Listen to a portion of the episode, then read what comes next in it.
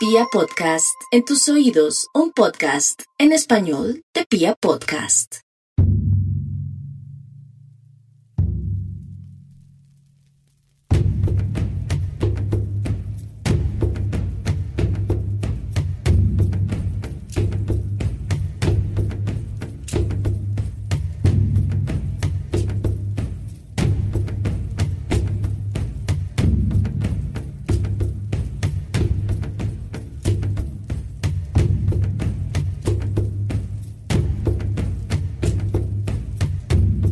Siglos enteros, Platón, uno de los pensadores más grandes de la historia de la humanidad y, tal vez uno de los pilares fundamentales de la forma en que concebimos el pensamiento, dijo y exigió que los poetas y los artistas tenían que ser expulsados de la polis griega.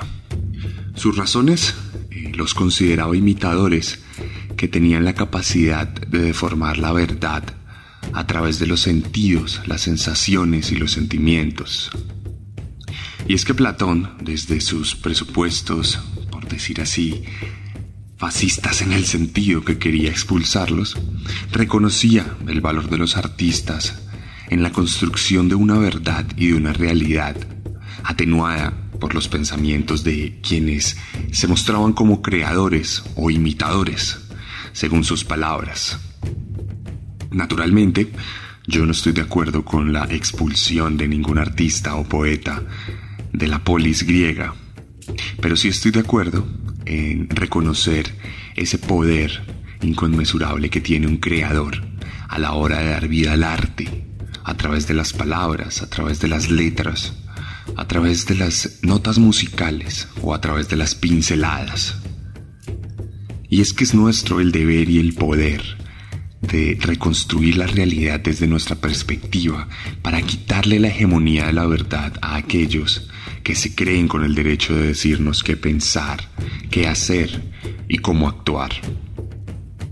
Platón lo veía desde el punto de vista estricto de la construcción de la verdad, pero yo lo veo desde el punto de vista de la construcción de la sociedad.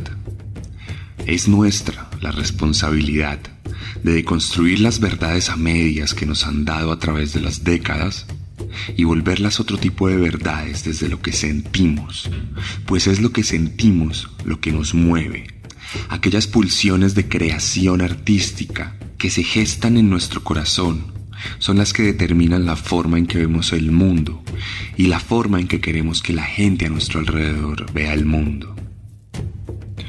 Leer un libro es leer una vida, escuchar una canción es sentir otra realidad, ver una pintura es un portal hacia otra existencia. Y como artistas, en el marco de la represión, en el marco del dolor y en el marco de la muerte, es nuestro el deber de resignificar los sacrificios de aquellos que están en las calles y volver nuestra palabra una nueva realidad, ajena a esa realidad montada con armas, con mentiras y con violencia por parte de aquellos que nos gobiernan.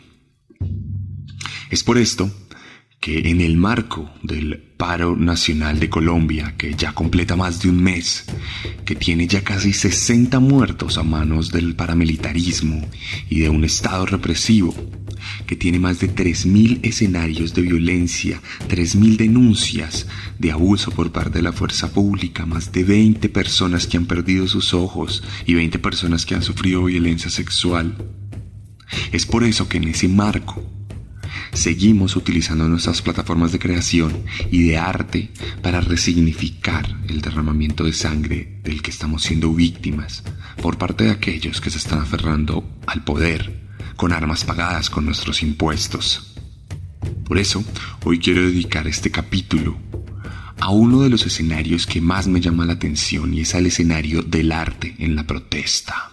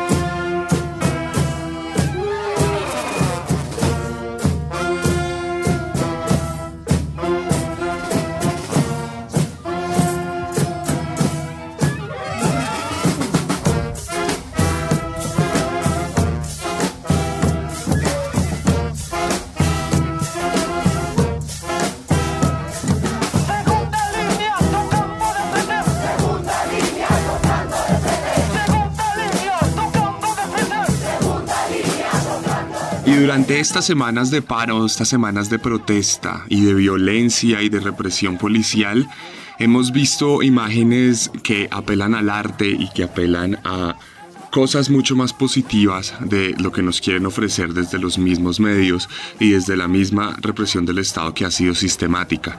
Hemos visto bandas, orquestas, hemos visto artistas gráficos, hemos visto artistas eh, de escena que han hecho distintas manifestaciones artísticas que le han dado una mejor imagen a este paro, que han mostrado otro tipo de manifestaciones que confluyen con esa digna rabia que ha llenado las calles de Colombia.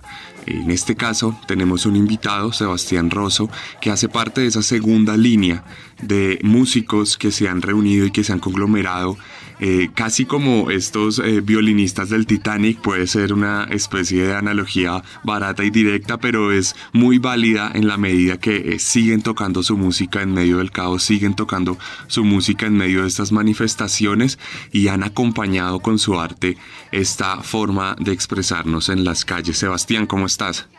Hola, buenos días. Saludo para toda, todos y todas las que escuchan serialmente. Gracias por la invitación y pues eh, está dispuesto a compartir las experiencias que hemos vivido en este, en este tiempo. Sebastián, gracias a ti por, por sacar el tiempo en medio de todo lo que está pasando. Y bueno, pongámonos en, en materia, cuéntanos de entrada, eh, quisiéramos saber cómo, cómo se gestan estos espacios de manifestación artística en medio de las protestas, cómo es que las personas eh, que están dedicadas, digamos, a, la música, a la orquesta y que tienen su instrumento y que lo llevan siempre a otros lados, cómo terminan reunidas en las calles eh, tocando. Bueno, te cuento rápidamente, digamos, de la, directamente de la segunda línea.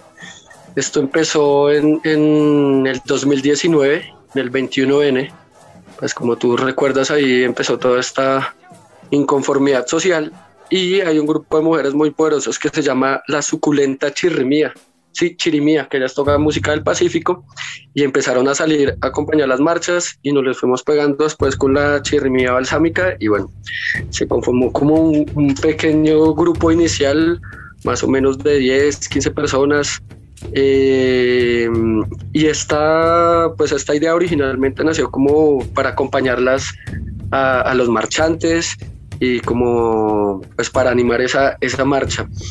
Eh, ya después, pues como es bien sabido, que fue un poco loco como decir, bueno, listo, llegó diciembre y vamos a hacer vacaciones de paro. Ahí quedó todo. Eh, llegó después la pandemia, como para mí como un método de represión. Y ya ahorita, eh, pues lo que fue el 28 de abril, ya pues con todo el contexto que tenemos, todo lo que ha pasado en Colombia, pues nos volvimos a reunir, pero esta vez se hizo una convocatoria más grande y llegaron a ser más de 170 personas en el, en el primer chat que se empezaron a unir, como si, eh, bueno, vamos a tocar. Y pero ya como con una idea más concebida y, un concepto en el, en el sentido de que no solamente era salir a marchar y hacer música colombiana en, en las marchas y, y, animar la, la, marcha, sino también llevar un mensaje mmm, muy claro con, este grupo, eh, ya mucho más organizado también, eh, pues con todas las cosas de, seguridad, también desde la parte estética de, de la agrupación y sobre todo lo que nos une y lo que nos, nos llevó a,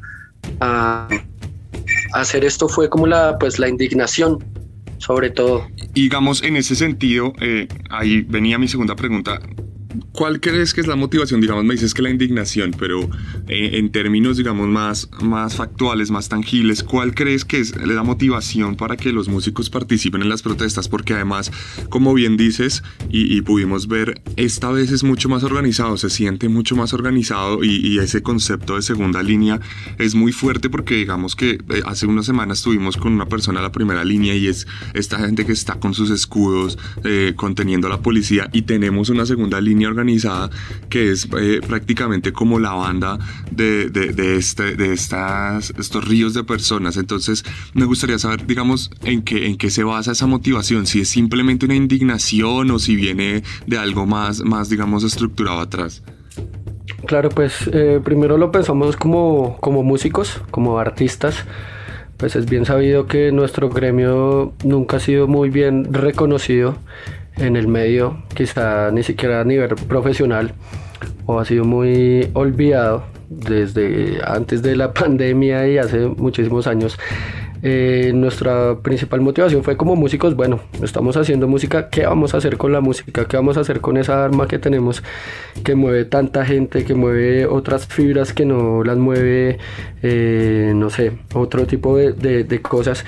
Entonces empezó ahí, pero se fue transformando, o sea, ido transformando pues en cosas que tienen un trasfondo mayor, que ya va pues allá la, la igualdad, a la no violencia, a, pues a exigir nuestros derechos, el solo hecho de, pues, de protestar.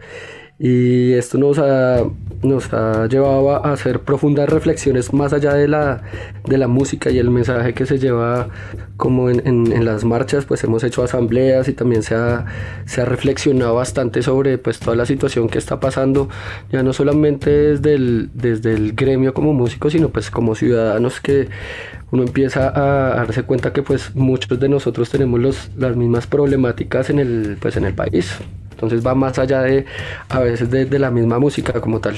Y a ti personalmente, digamos, ¿qué fue lo que te motivó a salir? Tal vez, o sea, digamos, acá sí la pregunta va dirigida a, a, un hecho puntual o algo, digamos, que tú estabas en tu casa y dijiste, no, tengo que salir definitivamente. No necesariamente en esta vez, porque entiendo que ya esto viene de atrás, sino tal vez en esa primera vez que dijiste, bueno, voy a coger mi, mi, mi instrumento y voy a, a salir sí o sí. Pues sí, fue prácticamente así como, bueno, Rosa, vamos a, a, tocar a la marcha, no sé qué, listo, vamos, para. O sea, no hubo como que pensar mucho. Yo dije, bueno, pues si puedo aportar algo desde el, desde el sonido ahí, pues no me va a quedar callado. Y esa es una de las consignas de la segunda línea también, como nunca guardaremos, guardaremos silencio. Ya después obviamente se tornó en, en, en otra cosa un poco más... Eh, arriesgada por decirlo así porque pues sabemos el contexto que, que, vivimos en un país pues que viene que nació de la violencia y, que esta violencia no, no para aún. Entonces pues en algún punto sí me pregunté como bueno me estoy arriesgando pero obviamente vale la pena. Es como quedarse ahí mirando por la ventana o salir y hacer algo. Entonces mi motivación personal es esa también. Mm, pues llevo muchos años en la música afortunadamente pues no, me ha faltado nada eh, y lo que hacía con la, con la música pienso que estaba como en un grupo más seleccionado por decirlo eufonistas o como otro tipo de música y pues esto me ha permitido abrir a pues a toda la, la comunidad pues por decirlo así. Entonces pues pienso que es mucho digamos pues personalmente eh, ya estoy ahí como en la mm, en esa onda de pues ser un activista. También empezó acá, en la, yo soy de La Calera y acá hay un grupo ambiental bastante fuerte, me uní a ellos y desde ahí empecé a ver otro tipo de cosas que se podían hacer a través del arte y pues esa ha sido como, como la motivación, tomar esto como instrumento de visualización, de multiplicación de, de saberes, de, de, la memoria ancestral que se ha perdido, de un montón de, de elementos que que todos estos movimientos y sobre todo también pues la verdad hemos vivido un montón de cosas de manipulación y mentiras todo el mundo entonces es como también poder visualizar desde nuestra parte eso. Y en este sentido, eh, ¿cuál crees tú que es la importancia de las manifestaciones artísticas? Hemos visto en la protesta muchísimos tipos de manifestaciones artísticas, además de la música, hemos visto eh, un trabajo gráfico espectacular, hemos visto murales gigantescos, hemos visto intervenciones en el mismo asfalto de las calles que desde arriba se ven increíbles. Hemos visto también, por ejemplo, eh, performance, actuaciones, eh, digamos, en las entradas del éxito. Hemos visto eh, escenarios de como de actuación, como de, de, teatro dentro de la misma protesta y por supuesto la música que cada vez se siente más y es más protagonista. ¿Cuál es para ti esa importancia? Porque en qué radica la importancia de esas manifestaciones artísticas, siendo que van más allá, digamos, que llevan la protesta a otro nivel, que, que deja de ser simple gente caminando y es gente expresándose de muchas otras formas. Entonces, para ti, ¿cuál es esa importancia de, la manifestación artística en la protesta? Pues pienso que esa importancia radica en lo que te decía la vez pasada, ahorita de, de toda la información que recibimos, toda la manipulación y toda la mentira. Pues pienso que estas expresiones artísticas lo que han tratado de demostrar es la verdad, precisamente lo que estamos viviendo hoy en día que ha sido callado por los medios de comunicación y a, través de esas expresiones, pues solo una frase, una letra de una canción, eh, se está contando y se está cantando, actuando, eh, bailando la, verdad. Ese, esa forma de, mm, pienso que a la gente les llega mucho más directo ver un performance o, una obra que escucharse un discurso de, no sé, de una hora, sin decir que esto no sea importante, porque pues la palabra también es muy, muy importante en este tiempo, pero hay mensajes que son súper directos, ya solo en una frase o una imagen yo digo, uy, nos están matando. Eh, somos artistas, no terroristas. Eh, bueno, y así un montón de expresiones que, que, se han salido que son el sentir de, del pueblo, resistencia. Eh, solo digamos esa, esa palabra, pues ya lleva un contenido de todo el mundo coreándola. Mm, entonces pienso que esa es como la, la importancia de, del arte en esto. Y esta importancia del arte, digamos, yo estoy de acuerdo contigo en que tiene una importancia y yo creo que una de las muestras más tristes, además de esa importancia, es, eh, digamos, la incomodidad que genera en el establecimiento, la, la forma en que le molesta a la, a la, gente que nos gobierna, al establecimiento general, que haya manifestaciones artísticas. Y ahí, digamos, quiero entrar en un caso puntual que pasó este fin de semana, eh, el caso de Álvaro, eh, este músico que fue capturado ilegalmente el, el fin de semana y que vimos cómo el, el, hombre estaba tocando su instrumento en un cacerolazo sinfónico y, y de repente salió en una estación de policía cuento para los que no lo sabían.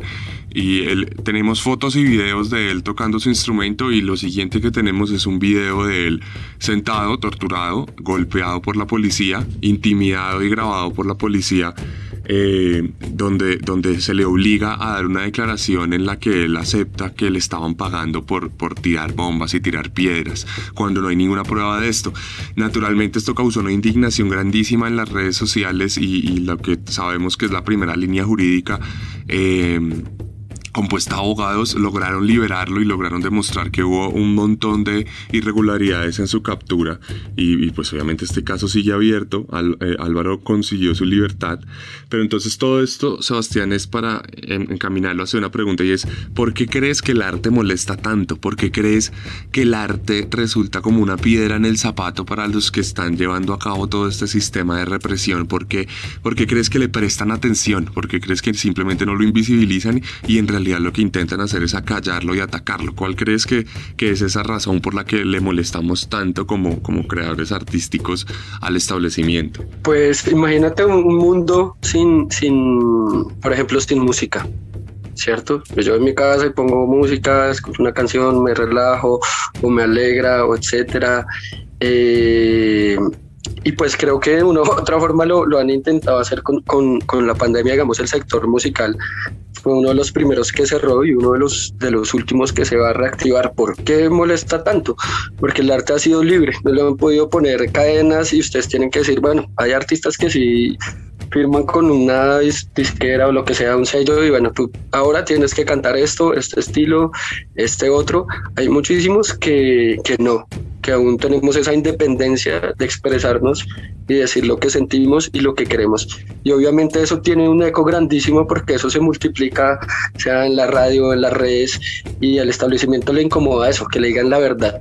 Listo, les molestan las transmisiones en vivo porque se está mostrando eso, los conciertos donde la gente canta eh, sus, sus, canciones. Por ponerte un ejemplo, no sé, Edson ha sido muy, muy firme en eso desde hace muchísimo tiempo. Es independiente y pues a quien no le molesta, al establecimiento le molesta que todo el mundo esté cantando su madre patria, el infiltrado, todo regalado. Eh, está la muchacha también eh, hay muchos, obviamente lo que más le molesta es que se diga la, la verdad, ¿sí? que se grite, que se amplifique, que se multiplique, que se multiplique ese mensaje de, de, la vida, de, del respeto, de la no violencia. Si vuelvo a esa, esa parte que, que, ese, que ha sido como la respuesta que hemos recibido de, del establecimiento es prácticamente así como, ah, si están hablando mucho, mátelo. Punto. No hay un diálogo, no hay un apoyo, no. Todo se resume muchas veces a eso. Y pues lo hemos visto ahorita más que nada. Y volviendo al tema de, de Álvaro, pues eso a todos nos puso a pensar que hubiera sido por cualquiera de nosotros y es más, pues de hecho puede ser cualquier persona. Hemos visto casos de, había un chico en Pereira que estaba caminando por la calle, iba para su casa, pasó eh, motorizado y, lo mató. Sí, no tenía, no está haciendo ninguna protesta, nada, iba para su casa, así hay un montón de casos. Y lo de Álvaro, pues creo que lo que sirvió de una u otra forma eh, fue como esa difusión, ¿sí? De las redes, por eso ahorita también la censura con imágenes y, y todo, pues obviamente un, artista hubiera sido para cualquier otra persona, pero eso también lo pone a, pensar a uno, vuelvo y repito, puede ser cualquiera de, de nosotros en, en, un momento. No tiene que, que ser sencillamente que esté eh, protestando lo que sea, sino que ya llegamos a un punto muy, muy, muy loco. Y a propósito de, de, esa, de esas historias de represión y de, forma en que nos quieren callar, ¿a ustedes en la segunda línea, a ti o a alguien conocido tuyo, le han llegado amenazas, intimidaciones, algún tipo de, acercamiento desde ese establecimiento represivo? No, pues mira que hasta el momento no, y pues esperamos que, que tampoco pasen. Pues de hecho, o sea, tratamos de tener mucha, mucho cuidado con las comunicaciones y todo esto en, en, la segunda línea, pero eh, digamos, tú tienes dos opciones, o ser como súper invisible o ser muy visible. Digamos, en mi caso personal, pues yo sí quiero ser muy visible o más que querer es estoy siendo visible porque tampoco estoy, o sea, no estoy haciendo nada ilegal, nada malo, no estamos eh, confabulando algo en contra de sino es todo lo, todo lo contrario, estamos multiplicando un mensaje pues, de, de paz, de respeto, de los derechos. Y pues digamos, nosotros tenemos página de, de Facebook, Instagram, tenemos un canal de YouTube, hace poco hicimos un trabajo audiovisual eh, de un tema que se llama La Segunda Línea que compuse precisamente para, para este colectivo, pero partimos de eso, que no estamos haciendo pues nada malo. Y, y, digamos, es cómo se puede unir el público si digamos hay gente que, músicos que estén interesados en hacer parte de la segunda línea o personas, digamos, no tanto músicos, pero que quieran apoyar de alguna forma la segunda línea, ¿a dónde se pueden acercar? ¿Cómo pueden hacer, digamos, contacto, establecer contacto con este grupo de músicos que protestan? Claro, igual nosotros publicamos todo en, las redes de, de, cada uno. Hay unos que sí, hay otros que no. Eh, pero ahí se está publicando siempre como cuáles, qué acciones vamos a hacer, dónde vamos a estar tocando, qué, qué mm, eh, acciones vamos a apoyar. Eh, pues en, en, Facebook y en Instagram, digamos, yo personalmente pues he estado muy activo con eso porque también es, es importante visualizar este tipo de, propuestas que van más allá de, la marcha. La segunda línea la pueden encontrar con el hashtag segunda línea o músicos con CXC, segunda línea, en Instagram, en, en Facebook, eh, tenemos un canal de YouTube eh, pero también se nos ha, se pegado mucha gente que nos hemos encontrado en las, pues en las calles donde, donde estamos normalmente. Hay muchos músicos que ya se han acercado, venga, yo estoy saliendo, pero no tengo con quién salir. Y pues hay como un protocolo ahí de, de no de seguridad, sino de, bueno, pues es importante saber también quién, quiénes, está, quiénes están ahí. Y pues si tenemos la misma pues eh, partiendo de la independencia, ¿no? Y que vayamos pues por el mismo, por el mismo camino. Super Sebastián, y ya para ir cerrando, eh, bueno, este podcast lo escuchan en muchos países de, de Latinoamérica, eh, en especial en México. Eh, ¿Quieres mandar algún mensaje para cerrar? ¿Cuál sería tu mensaje para la gente que nos está escuchando dentro y fuera del país? Bueno, para todos los que nos están escuchando en cualquier otra latitud, eh, pues hay ejemplos de, de, lucha que nos han, han servido para, para, seguir acá resistiendo. Y pues el mensaje pienso que es claro como que no hay que guardar silencio. hay que mostrar la verdad ante el mundo, así nos quieran callar de todas las, las formas posibles. Entonces, pues la invitación es a que, a que no guarden silencio, a que exijan sus derechos. Aquí en Colombia tenemos una constitución y, hace poco firmamos unos acuerdos de paz que no se cumplen. Entonces, pues como que las leyes están ahí Mm, lo que pasa es que no se, no se respetan ni se, ni se cumple.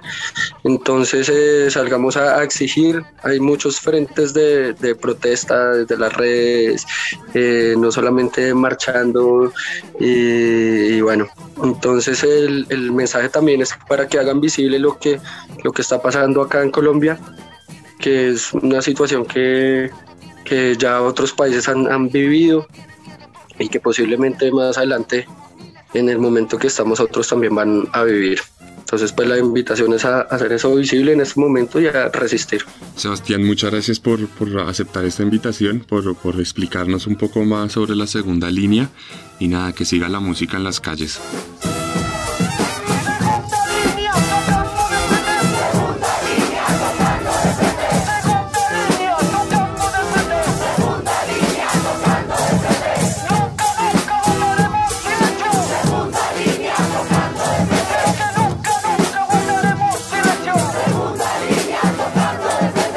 Seguimos utilizando las plataformas que tenemos a nuestra disposición para alzar la voz y para decir la verdad.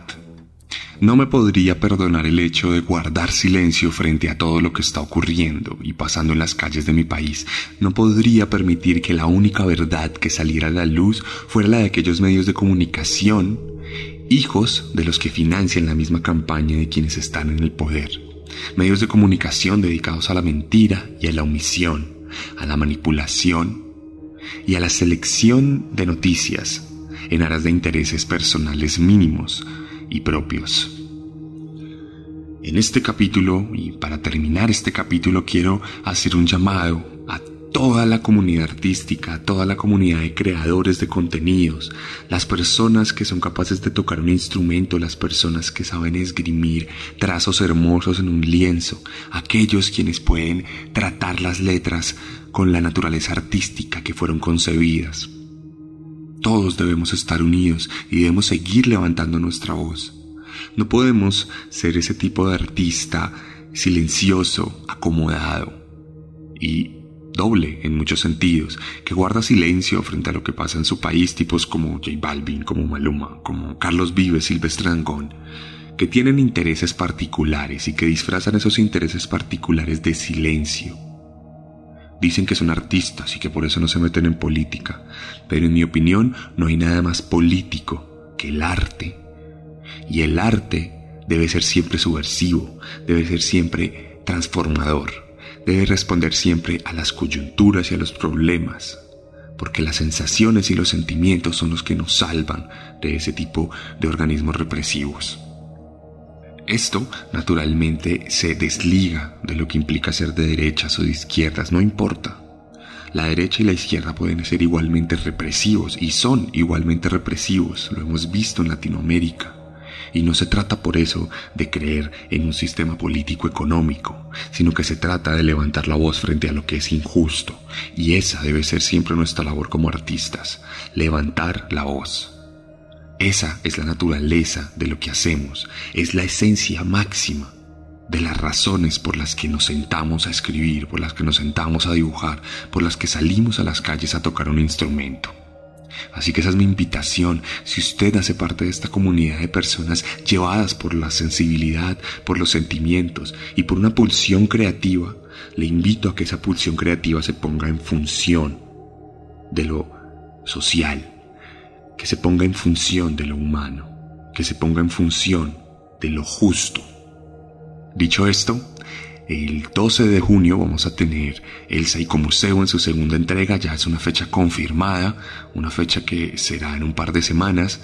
Y tenemos todavía un par de cupos, ya está prácticamente lleno, pero nos quedan un par de cupos. Recuerden que su entrada es una copia de Letargo, mi última novela publicada, ya disponible en todas las librerías del país y también a través de mis redes sociales junto a Descenso, Carne, Herederos de Caín y toda la merch.